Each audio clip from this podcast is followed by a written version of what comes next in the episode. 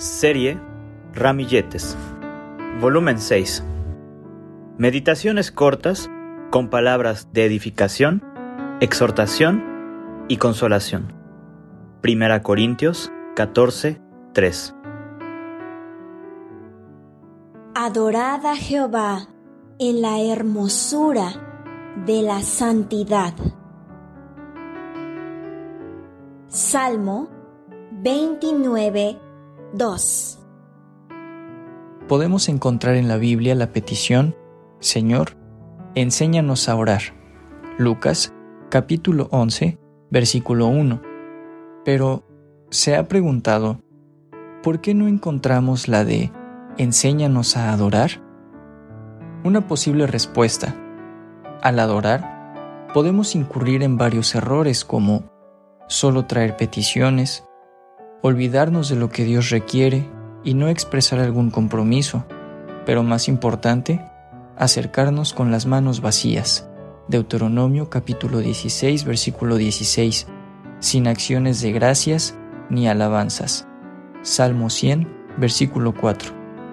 Por eso se nos dejó un modelo, Mateo capítulo 6 versículo 9 al 13 y Lucas capítulo 11 versículos 2 al 4.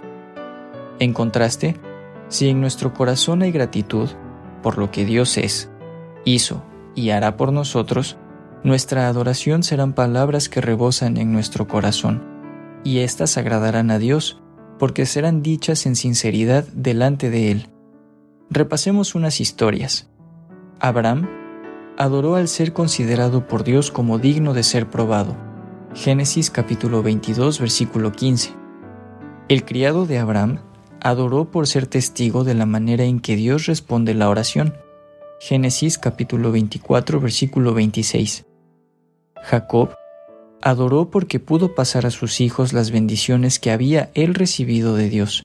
Hebreos capítulo 11 versículo 21 y Génesis capítulo 48 versículo 3. El pueblo de Israel adoró por la promesa de que serían libertados de la esclavitud. Éxodo capítulo 4 versículo 31 y capítulo 12 versículo 27. Moisés adoró porque Dios descendió a él y oyó su voz que proclamó su grandeza. Éxodo capítulo 34 versículos 8 y 9.